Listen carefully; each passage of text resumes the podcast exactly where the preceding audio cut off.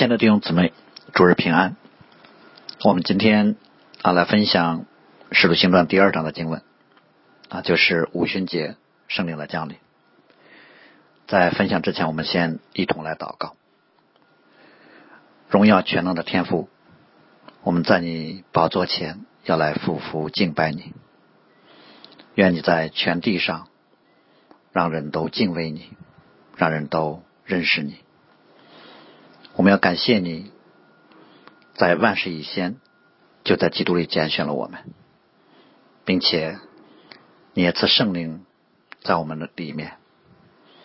让我们能够常常知道你所赐给我们这属灵的恩典和盼望是何等的宝贵，并且在我们的生命当中做我们随时的帮助，并且也使用我们这些卑微软弱的人，能够成为基督的见证。愿一切荣耀颂赞都归给你。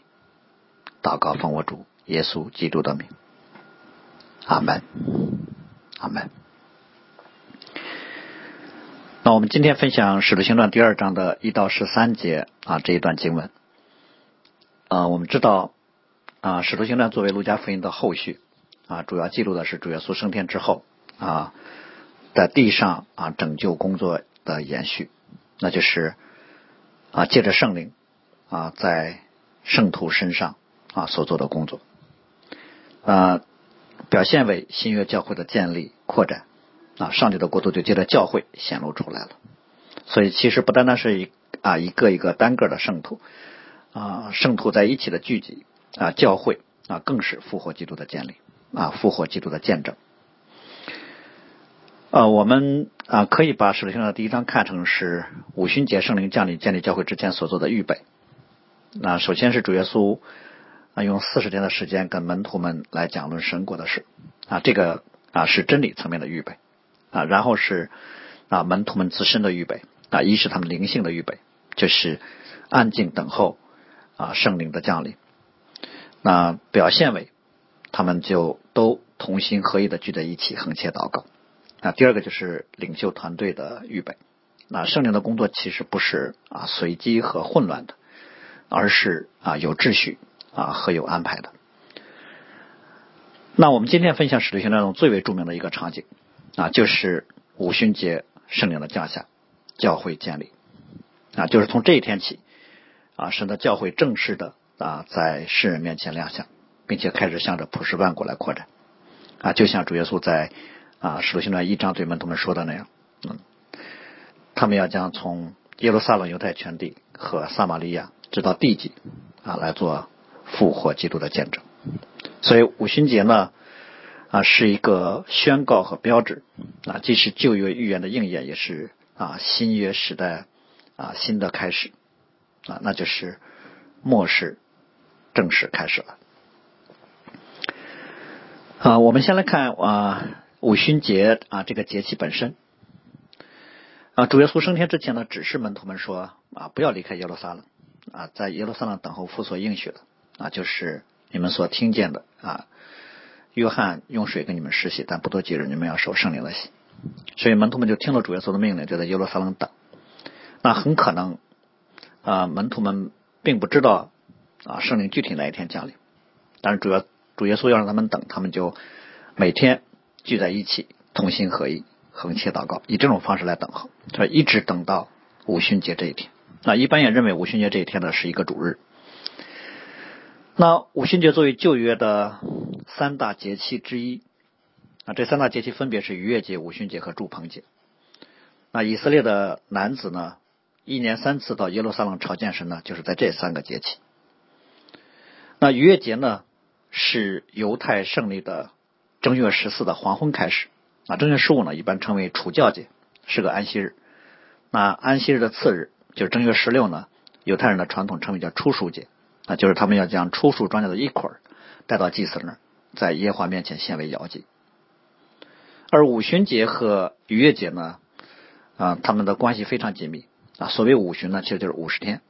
那就是从逾越节的第三天开始起算，满了七个安息日的次日，啊，那一天就是五旬节。所以五旬节也称七七节啊，这一天呢，五旬节这一天啊，要把新收麦子做的饼做摇祭啊，来献给神所以我们就知道五旬节的意义跟逾越节和初熟节就紧密相关了。甚至我们一般可以把逾越节、除假节、初熟节、五旬节啊这四个称呼看为是一个持续多天的大的节气的整体。那逾越节纪念的是神在以色列历史当中所行的最大的事件，就是带领他们出埃及啊，预表的是将来在基督里面要把神的百姓从罪恶里拯救出来。所以保罗啊曾经说。我们逾越节的羔羊基督已经被杀献祭了，那就显然啊，基督啊逾越节所预表的就是基督。那三天后的初十五节呢，就预表基督的复活。而五旬节呢啊，就是啊对基督拯救和施恩的感恩纪念和奉献。所以呢，五旬节这一天圣灵的降临呢，就不是一种偶然。那五旬节啊是逾越节和初十五节。得了初熟的果子之后，再次把收成献给神。那类比的话，就是基督是逾越节被杀的羔羊，他三啊被钉十字架三天后复活。那五十天之后，基督的灵就降在门徒身上，啊一天之内就有三千人信主，作为第一批上帝的子民献给神。所以我们就看到五旬节其实啊所表达的就是神的灵啊借着圣徒开始在地上。啊，收割神的庄稼了，这样我们就会看到旧约的逾越节、除除教节、初熟节、五旬节，就可以分别啊对应指向新约里面基督的受死、埋葬、复活和圣灵的降下。好，然后我们来具体看啊这一天圣灵是怎样降下的。嗯，圣灵的降首先是听觉上的，就是天上有响声，好像一阵大风吹过啊，而且呢，应该耶路撒冷啊城里面所有人都可以听到和感受到。呃，为什么用啊像大风吹过啊这样的啊意象来表达圣灵的工作呢？因为圣灵在很多层面上的工作是人眼不能直接看见的，但是呢啊确实可以感受到的啊，就像风一样，我们其实看不见风，但是我们却能听见风声啊，能看见风对物体的吹动，能感受到风在我们身上的吹动。所以，虽然圣灵的工作在人心里是怎么啊进行的，我们不知道，但是。我们从弟兄姊妹生的表现上就可以看到圣灵在他们身上啊所做的呢啊内在恩典的工作，所以啊圣经里面经啊是以风作为圣灵的意象啊一方面啊这与圣灵工作的方式啊很像，就是不能看见却能感受到啊就能感受到他的能力的施展啊力量的显明啊所以圣灵在圣经里面啊常常被啊理解为是能力的灵。啊，用风来啊比喻圣灵呢另一个方面啊，风是不可把握的，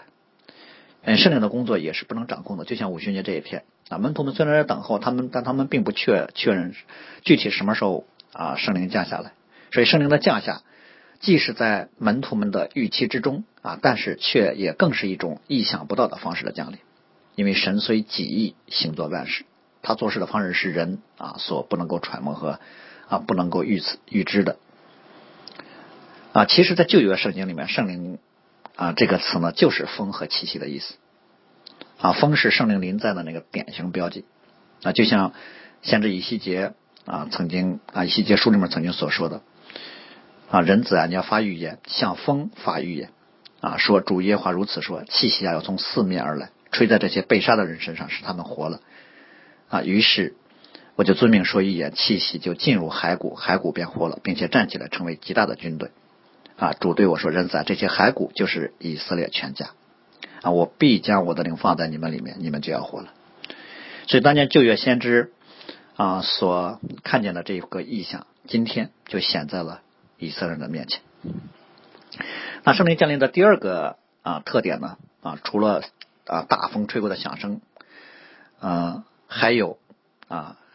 像啊舌头那样的火焰落在门徒们的头上。如果响声说是对于整个耶路撒冷的人都能听见的，那么啊有舌头如火焰落在啊门徒们的头上，那是啊可能只是门徒们能看见的。所以我们就看到圣灵的两工作的两大特点，就是圣灵如风，圣灵如火。啊风呢通常侧重在啊圣灵总体的能力，就圣灵的啊工作。啊，基本上就是上帝能力的展现。那火呢，其实同样是能力的象征，只是火更侧重在圣灵的一个洁净、光照啊催促审判的能力方面啊，就像世袭约翰论到主耶稣将来要用圣灵与火啊给你们施洗一样，所以火主要是焚烧，洁净人心里面的那个不洁，但同时被洁净之后，火继续工作，让人里面有热情、有胆量，所以被圣灵充满的人呢，就不会是那种啊不温不火、不冷不热的状态。啊，一个人心里有圣灵的火的时候，里面就会有那种不可抑制的热情，迫切的啊想要为基督做见证。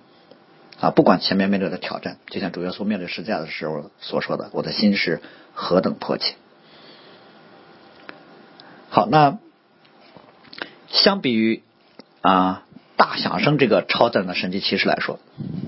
那更令耶路撒冷城里面人惊奇的是。啊，他们看见了有一群加利利人，或者说啊，不单单是加利利人，就是他们看见了一群啊，在耶路撒冷的人呢，分别说着他们家乡方言的啊语言。当然，我们不知道是不是这一百二十个门徒都同时说了一百二十种方言啊，那种场景之下是不是每个人都能听见？但是我们啊，却知道就是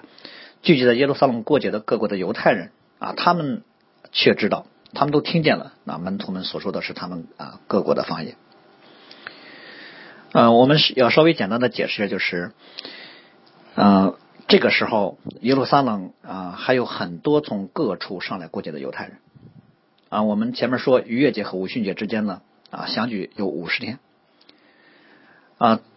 而自从啊北国以色列和南国犹大被掳灭亡之后啊，很多以色列人就散居在了啊周围的各国。虽然他们不能归回犹太地啊，但是呢啊，他们依然会在每年的三大节期啊到耶路撒冷来朝圣，就上来过逾越节的人会很多啊，但是呢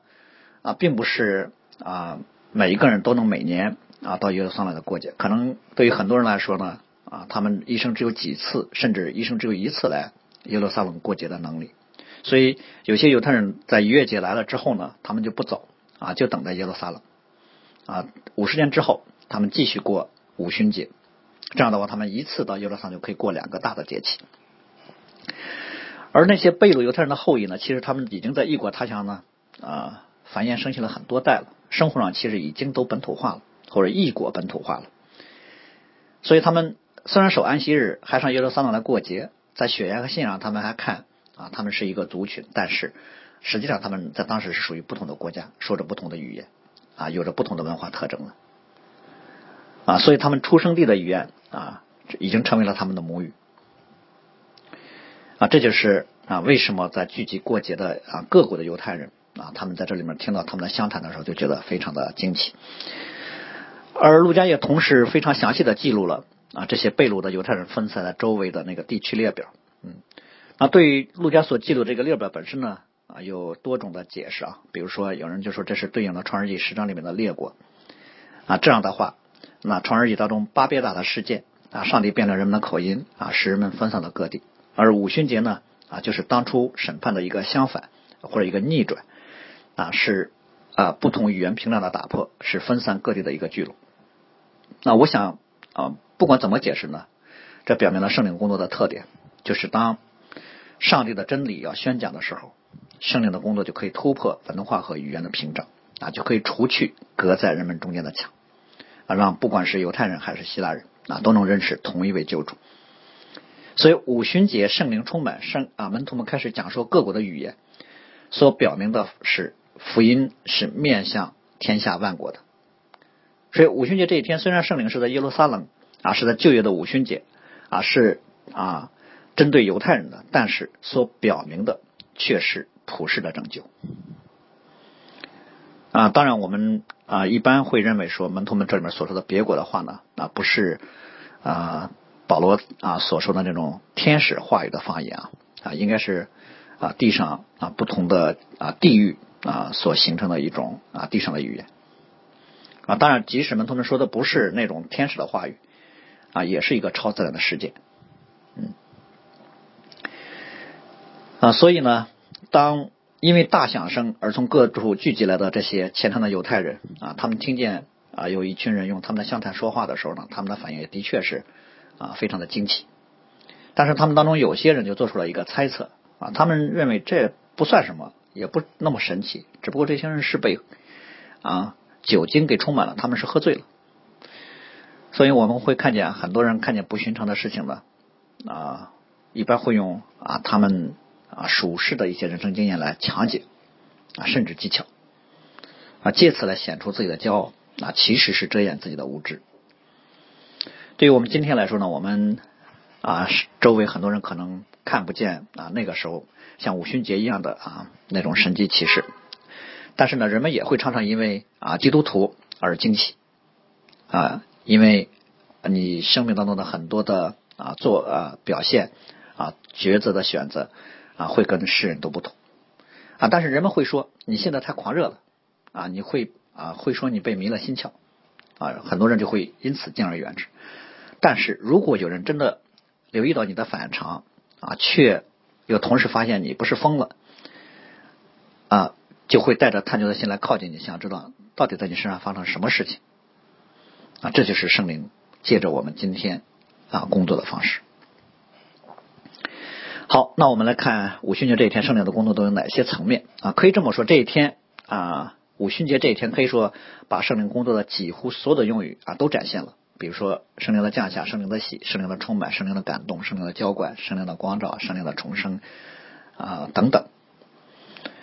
而对于聚在一起的门徒们来说，当圣灵降在他们身上的时候，我们说圣灵的喜啊，圣灵的充满，圣灵的感动啊，圣灵的浇灌就同时发生了。啊，我们先来啊啊考察一下关于啊圣灵降下这个词语啊。其实，在新约圣经当中，论到圣灵降下的主要的有啊五次的记载，一次就是主耶稣在约旦河受洗的时候啊，他从水里一上来啊，天就裂开，圣灵仿佛鸽子降在他身上啊，其余的四次。啊，圣灵降下的记录呢啊，都在啊使徒行传当中。那使徒行传的第一次圣灵的降临就是这一天，那五旬节新约教会建立这一天。那第二次啊，在使徒行传记载是撒玛利亚教会建立之后啊，彼得跟约翰两位使徒啊去按手在他们身上啊，他们就受了圣灵。那第四啊第三次使徒行传的记载就是在哥尼流家。彼得在那还讲道的时候，啊，圣灵就降在了啊他们身上。啊，第五次是啊在以弗所啊，就是保罗为以弗所啊受约翰洗的啊那些门徒们重新啊受洗啊，并安守在他们身上，圣灵便降在他们身上。所以我们就看到使徒行传当中啊这四次圣灵的降下呢啊，它的共同的特点是什么呢？第一个都是可见的。啊，当然了，除了五旬节这一天记录的有啊，舌头像火焰那样落在门徒身上，在撒玛利亚、哥尼流和以弗所呢，他们这三次并没有说具体是什么样的方式让人看见，但是使徒们很清楚的就认出来了，这三次圣灵的降下和五旬节所降下的是同一位。那第二呢，我们会看到圣灵降下的重点呢，其实它不是某一个个体的重生得救啊，主耶稣那个是呃圣灵降在他上自不必说啊。圣灵降下重点，其实在使徒行传当中，主要是一个群体层面的事件，就是圣灵以某种可见的方式降在一群真正重生得救的圣徒们身上，啊，以此宣告这个群体是上帝的教会，是基督的身体，啊，他们就是基督复活的见证。所以使徒行传当中圣灵的降下呢，可以看为是圣灵在地上工作的一个新阶段的标志，啊，表示上帝借着基督的身体，借着教会，在地上啊做成救恩计划的时代开始了。当然，我们知道圣灵在建建立教会之前呢，已经在地上开始工作。比如说，当年彼得说你是基督永生神的儿子的时候，主耶稣就说这不是属血肉指示你的，那是我在天上的父指示你的。啊，这里面就有圣灵的工作。啊，比如说门徒们被主耶稣两个两个的拆出去啊，去传福音，啊，这也是圣灵的工作。啊，圣灵的能力在他们身上。啊，包括他们在五旬节之前在耶路撒冷聚集祷告，啊，都有圣灵的同在。只是五旬节之后。圣灵同在的方式和工作的方式跟之前就不一样了啊！五旬节之后，圣灵降下，圣灵就主要借着教会啊，把过去啊赐在啊或者运行在基督身上的能力，就开始在门徒们的身上运行，以此来展开后续上帝拯救的计划。那然后我们来看圣灵的喜啊，应该怎么理解？呃，新约圣经提到圣灵的喜的经文一共有七处啊，其中四处呢其实是啊记录了世袭约翰啊所说的话啊，我是用水给你们施洗啊，将来有一位，我跟他提鞋都不配啊，他要用圣灵与火给你们施洗啊，四卷福音书都记载了。那啊，另一次就是主耶稣亲自说的，约翰用水给你施洗，但不多几日啊，你们要受圣灵的洗啊。然后是彼得在哥尼流家啊引用主耶稣的话啊，然后是啊使徒保罗啊在哥林多前书里面啊论到教会的合一的时候啊，特别说我们不拘是犹太人、希腊人、为奴的、自主的，都从一位圣灵受洗，成了一个身体，引于一位圣灵啊，这就是圣经当中啊论到圣灵的洗啊所有的啊起初经文。那显然呢，世袭约翰在论到圣灵的洗的时候，是把圣灵的洗和水洗来做对比的。那么水洗我们知道是主要是洁净的意思，因此圣灵的洗呢啊也主要有洁净的含义。首先有洁净的含义，而且呢，圣学院在提到圣灵的洗的时候还提到了火。那照着我们刚才所分享的，更是强调了圣灵的洗主要是针对罪和人心的洁净啊，就像以赛亚书里面所说的：“主以公义的灵和焚烧的灵将西安女子的污秽洗去，又将耶路撒冷中杀人的血除尽。”那时。胜在西安，留在耶路撒冷的，就是一切住在耶路撒冷在生命册上记名的，必成为圣。那我想先知的预言就从某个角度来说啊，在五旬节这一天就得以应验。所以使徒保罗在接到圣灵洗的时候呢，啊，就指向了啊圣徒的基督身体里面的合一。也就是说，使徒保罗其实啊把圣灵的洗啊从犹太人的得救啊清晰的扩展到了普世万国。所以圣灵的喜可以理解为圣灵以基督所成就的救恩来洁净罪人，啊，把神所拣选的人从世界当中分别出来，使他们脱离罪和死亡，成为上帝的子民，使他们进入属天的国度，归于基督的身体。我想这是圣灵喜的那个属灵的含义。那具体圣灵的喜啊有两个层面啊，第一个层面是就是圣灵的喜首先是一个群体的概念啊，圣灵的喜主要是跟教会。啊，连在一起的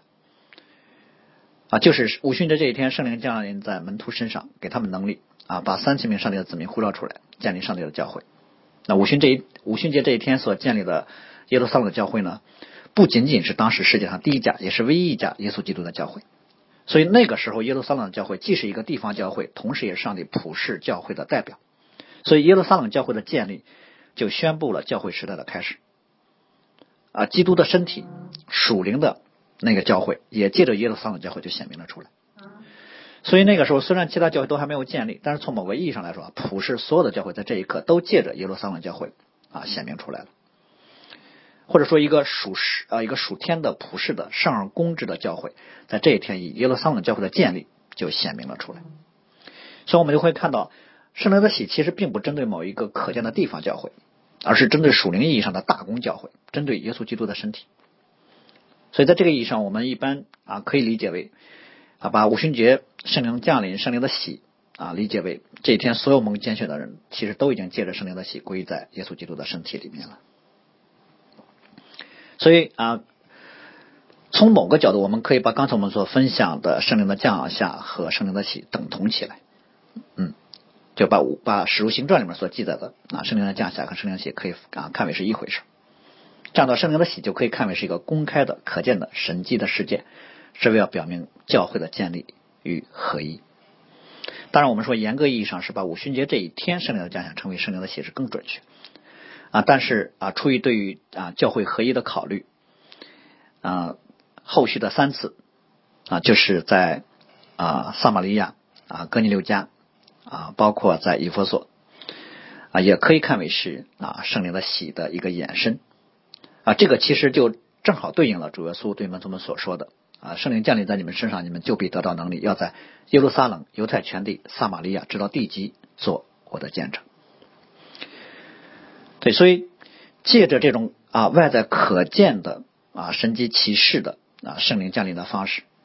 就把关乎教会合一的重要真理。让使徒以亲眼看见的方式啊，都宣教宣讲出来。这样的话，谁都不能质疑和否认啊，犹太人和外邦人都在基督里面合一了，他们都是上帝的子民，都属于同一个基督的身体。而且呢，我们也啊啊看到，在五旬节这一天聚集的耶路撒冷的门徒啊，他们在经历圣灵的喜的时候呢，并没有清楚的说啊，他们就是在这个时刻才重生得救的啊，包括撒玛利亚教会的啊圣徒们，他们是在信了主和受水洗之后啊，使徒们去按手祷告才经历圣灵的洗。以弗所教会的啊这些啊听过约翰啊悔改的啊道理的这些圣徒们，也是在奉主耶稣的名啊受洗之后啊保罗按手，他们才经历圣灵的洗。所以我们会看到啊耶路撒冷的啊这些圣啊就是这些门徒们啊不包括那三千人啊啊撒玛利亚的圣徒们包括包括以弗所啊教会的这些啊弟兄们。他们从某个角度来说啊，他们重生得救的经历跟圣灵的洗啊，可以看为是分开的。但是哥尼流家的一家人那天在哥尼流家听到的所有的人啊，他们可以看为是他们的重生得救和圣灵的洗是同时发生的啊，然后他们才啊受啊水洗的这个洗礼。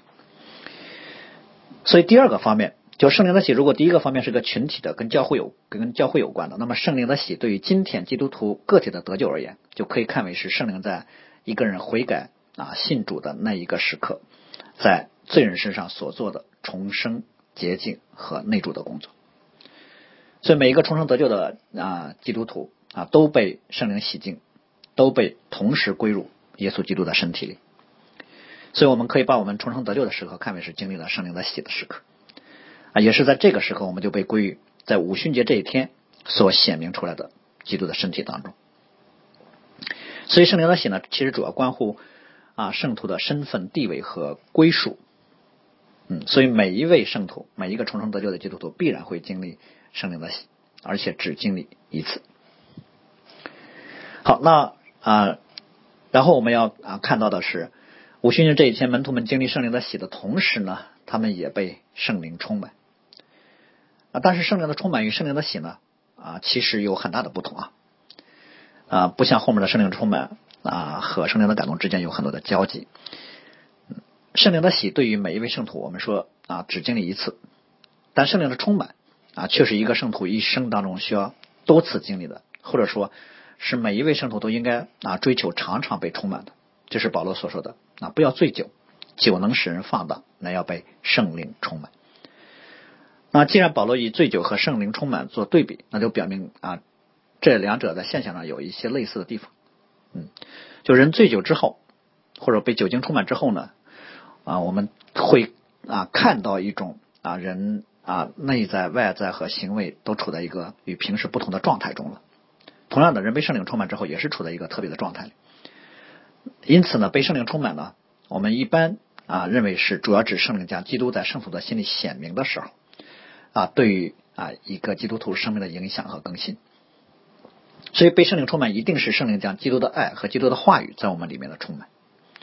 所以像唐中荣牧师所说的那样，被圣灵充满，就是一个人思想被神的真理所充满啊，情感被神的爱所充满，意志被神的旨意所充满。其实简单说，就是我们在被圣灵充满的时候，就是被基督得着了啊，就是愿意在凡事上顺服基督啊，啊这样的话就可以达到一种随时。啊，被神使用做基督见证的生命状态了。啊，这其实就是保罗所说的：“现在活着的不再是我，乃是基督在我里面活的。”所以，然后呢，才是啊，在基督里面所赐给我们的各种恩典和能力的充满和运行。所以，被圣灵充满可以被平安、喜乐、盼望、信心、勇气等一系列啊各种福分啊所充满啊，可以被使用去做成一些事情。所以我们啊就可以把圣灵充满理解为是圣灵在。啊，基督徒生命当中持续所做的生命更新和施恩的工作啊，所以一个被圣灵充满的人，他的生命一定是发生了很大的变化啊。当然不是进到完全的地步，也不是说一定超过了很多人，但是跟这个人的过去相比，他一定会被人看出他身上的不同啊。他能在生活当中把他所啊领受的真理给活出来啊，也能在某些场景下被神使用啊去做工。所以我们一般啊说圣灵的充满有两种类型，一种是某个时间段之内所持续的那个生命状态啊，另一种是在某个场景当中啊暂时被圣灵所赐的某种恩典和能力的充满啊。当然了啊，后者通常是以前者作为基础的。最典型的例子就是斯蒂芬啊，他被选执事的时候啊，圣经里面其实对于执事有要求，就是要被圣灵充满，还蛮有智慧啊。那显然。他被选执事的时候，那个被圣灵充满的要求是一种生命状态的要求。但是后来，斯蒂芬在啊大有能力的讲道和训道的时候，再次提到说啊，那个时刻他被圣灵充满啊，应该就是指他在前面被圣灵充满的那个状态当中，在一个具体的场景里面再一次被神赋予了啊格外的能力啊，包括彼得在面对公会审问的时候啊，也被圣灵充满啊，就可以以合一的话来回答他们啊，包括保罗在旅行不到的时候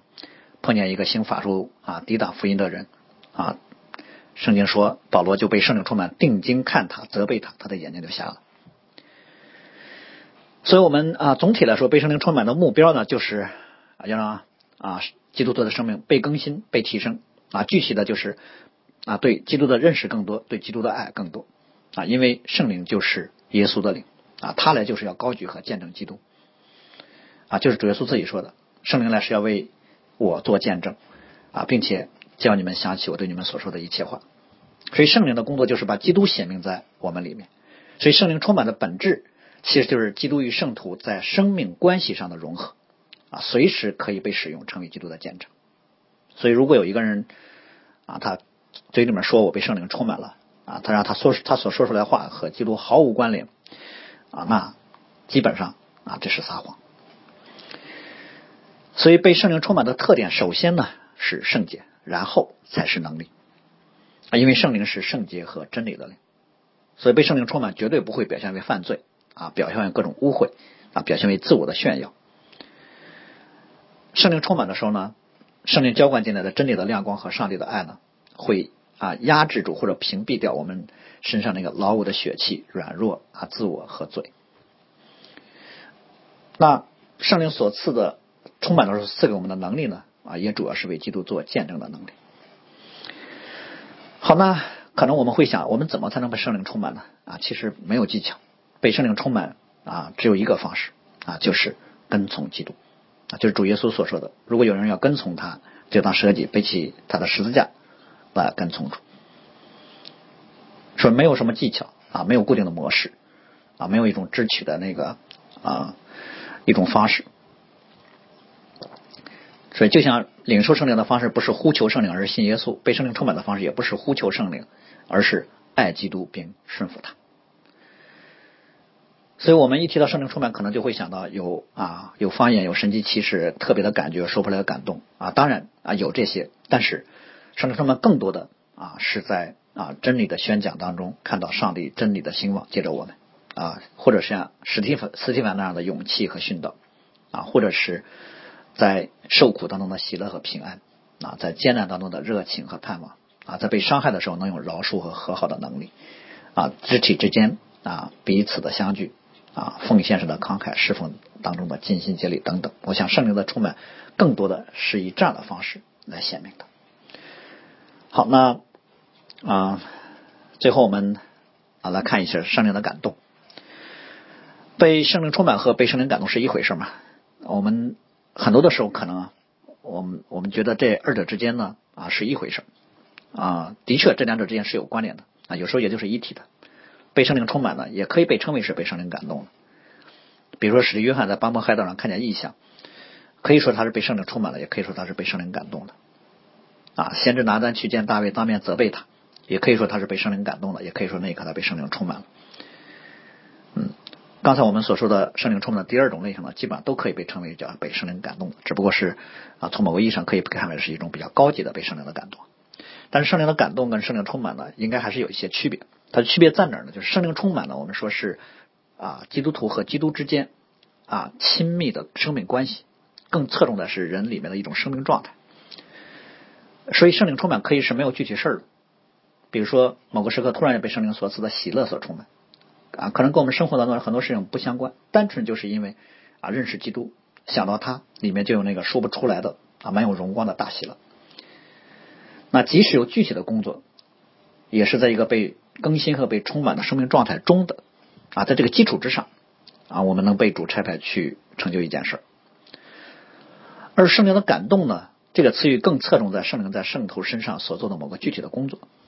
所以被感动的人不表示他跟主的关系就很近。啊，可以很好啊，也可以不那么好，但不管好不好，主要是施工和任务导向的啊，而且还比较具体。比如说去做某件事的领受，或者去说某一句话的领受啊，常见的，比如在祷告的时候，突然有一个感动啊和负担，我们要为某人来祷告啊，或者说我们突然有一个感动要去探望某个弟兄姊妹，或者突然间有感动要奉献啊一些钱给啊某个人啊，或者有感动对某个人要说一句话啊，或者说啊被圣灵感动啊，或者被圣灵提醒，知道在某种情况应该说什么做什么等等。所以圣灵的感动呢啊，又可以。啊，更细分一些，把它区分为啊，圣灵的引导、圣灵的光照、圣灵的开启、圣灵的责备等等。嗯，主要都是指在某一些事情上有从圣灵来的啊清晰的带领。嗯，比如说保罗第二次旅行布道的时候，他想去北加拉太啊，但是圣灵却不允许，那他只能啊往另一个方向。晚上在梦中又看见一个马其顿人跟他们说啊，跟他说你要过来帮助我们，所以保罗就以此作为这是圣灵的引导，所以他就去。啊，欧洲大陆去传福音了。那圣灵啊，不单单总是啊这种类型的，也可能有啊把人内心的不解显明出来的啊光照的工作啊，也可能有让人突然间就对有一些经文啊更明白了等等。所以圣灵的充满啊和圣灵的感动如果对比来说呢，应该说啊圣灵的充满呢可能更加的深入啊，圣灵的感动呢更加的宽泛。所以在某些情况，圣灵的感动是可以被人拒绝的。就像保罗说的，不要消灭圣灵的感动，那就意味着圣灵的感动是可以被拒绝的。嗯，但是圣灵的充满啊，从某个角度来说啊，是人不能抗拒的啊，不能拦阻的。就像五旬节这一天，彼得被圣灵充满啊，他一定会站在以色列众人面前来讲道，来见证基督。好，那最后我们简单的总结就是，五旬节圣灵降临呢，是新约教会。啊，历史上应该说最为重要的一天啊，这一天啊，新约教会建立了啊，教会的时代开始了。从那一天直到今日啊，直到主再来啊，基督就是以圣灵的方式与我们同在。啊，圣灵也是基督赐给教会最大的恩典和能力啊。当然，圣灵的工作也是将基督显在我们心里啊。所以，在这个意义上，教会在成立之初就已经得到了啊，基督所赐给教会最整全的装备。这也是我们可以见证基督的最大的凭借。因此呢，我们就知道圣灵就是借着教会来见证基督。当然，五旬节之前圣灵也工作，但是没有像在耶稣身上那样的运行方式工作在圣徒身上。而像类似于在基督身上运行的工作方式，从五旬节这一天开始的。所以过去是基督亲自站在门徒们中间，向他们讲论神国的事。今天是门徒要站在众人面前啊，向世人讲说。关于基督和神国的事，基督就是通过门徒继续啊神在地上救恩的工作。基督做成了这救恩，基督的灵借着教会让人得着这拯救的恩典。好，我们一起来祷告。主，我们要再次在你的面前来献上我们的感恩，因为你把我们从罪和死亡中。从黑暗、绝望、虚空和污秽当中拯救出来，因为你以你的灵洗净我们一切的不义，洗净我们一切的污秽，洗净我们一切的罪，使我们得以坦然能够到父的面前来朝见、来祈求。主我们要更感谢你，在今生的时候，你还存留我们的生命气息，能够使用我们每一个人。我们虽然如此的卑微啊，如此的不配，但你的灵却在我们的身上，来洁净我们、提升我们、更新我们，使我们能够得以在你里面被你使用，成为圣洁贵重的器皿。愿你在你的教会当中，愿你在每一位啊认识你的啊圣徒当中，以你的灵大大的充满和感动我们，使我们乐意。把自己的生命完全交在你手中，能够被你所用，随时随地成为你的见证。愿你做成你自己这样荣耀的工作。听我们这样的祷告，奉我主耶稣基督的名，阿门。